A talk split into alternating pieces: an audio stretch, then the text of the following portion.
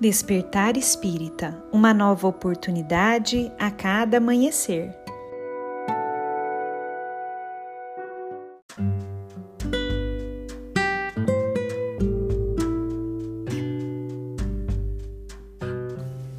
Sejam muito bem-vindos, amigos queridos, para mais um Despertar Espírita. Meu nome é Lívia e hoje eu trouxe para nossa reflexão um texto de Emmanuel, psicografado por Chico Xavier e que foi publicado em um livro chamado Rumo Certo.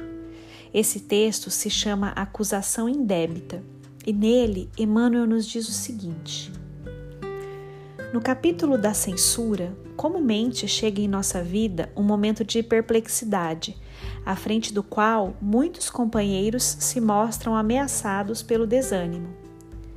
Não se trata da ocasião em que somos induzidos a reprovar os outros e nem mesmo daquela em que somos repreendidos em razão de nossas quedas. Reportamo-nos à hora em que nos vemos acusados por faltas que não perpetramos e por intenções que não nos afloram a mente.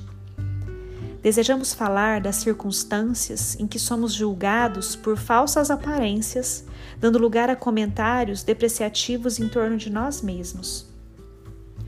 Teremos agido no bem de todos e, em seguida, analisados sob prisma diferente, qual se estivéssemos diligenciando gratificar o próprio egoísmo.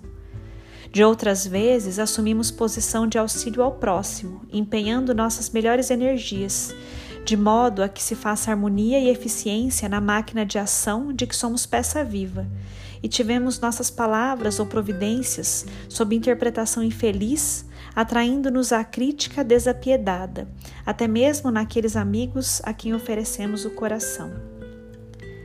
Atingindo esse ponto nevrálgico no caminho, não te permitas o mentiroso descanso no esmorecimento se trazes a consciência tranquila entre os limites naturais de tuas obrigações ante as obrigações alheias, ora pelos que te censuram ou injuriam e prossegue centralizando a própria atenção no desempenho dos encargos que o Senhor te confiou, de vez que o tempo é o juiz silencioso de cada um de nós.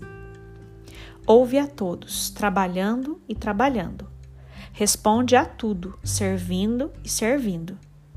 Nos dias nublados, quando a sombra se amontoa ao redor de teus passos, converte toda tendência à lamentação em mais trabalho e transfigura as muitas palavras de autojustificação que desejarias dizer em mais serviço, conversando com os outros através do idioma inarticulado do dever retamente cumprido. Porquanto, se, em verdade, não temos o coração claramente aberto à observação dos que nos cercam no mundo, a todo instante a justiça nos segue e em toda parte Deus nos vê.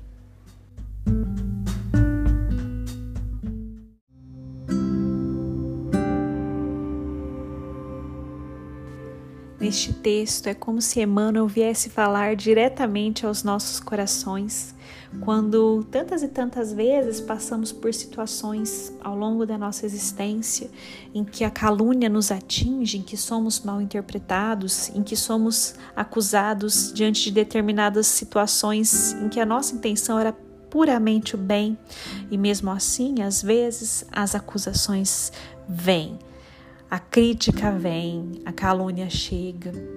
E o Emmanuel chama a nossa atenção para que prestemos atenção a como estamos nos reportando diante disso.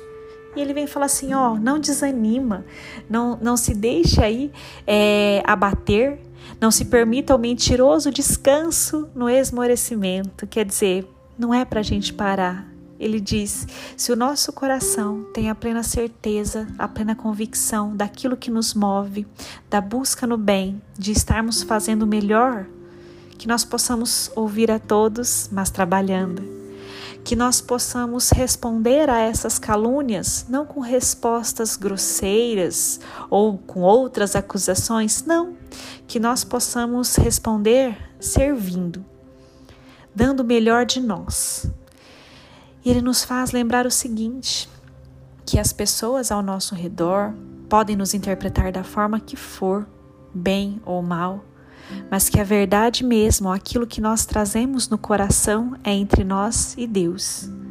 Deus que em tudo está, que tudo vê e que sabe exatamente o que nos move, que sabe exatamente os nossos sentimentos, os nossos objetivos, as nossas propostas diante da vida. Então, meus amigos, diante deste texto maravilhoso de Emmanuel, saibamos seguir tranquilos, confiantes e felizes nas boas propostas que nos colocamos diante da vida, sem temer as calúnias, as injustiças, não.